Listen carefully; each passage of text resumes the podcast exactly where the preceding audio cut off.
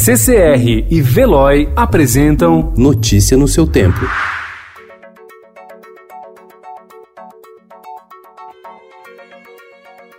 Olá, seja bem-vindo. Hoje é quarta-feira, 8 de abril de 2020. Eu sou Gustavo Toledo, ao meu lado, Alessandra Romano. E estes são os principais destaques do jornal Estado de São Paulo. O Brasil registrou ontem, pela primeira vez desde o início da pandemia do novo coronavírus, mais de 100 mortes pela Covid-19 em um dia. Foram 114 óbitos, o que elevou o número oficial de vítimas para 667. A quantidade de casos confirmados saiu de 12.056 para 13.717. Há pessoas infectadas em todos os estados e somente Tocantins ainda não registrou mortes pela doença.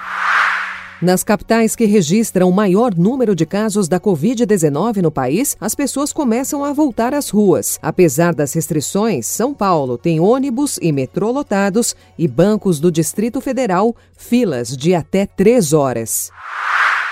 15 milhões de pessoas se inscreveram no primeiro dia para receber auxílio emergencial de 600 reais. Governo banca conta de luz de baixa renda por três meses.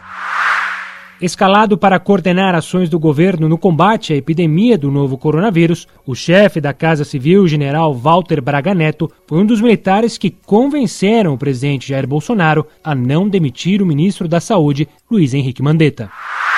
Justiça destina para a saúde verba da corrupção.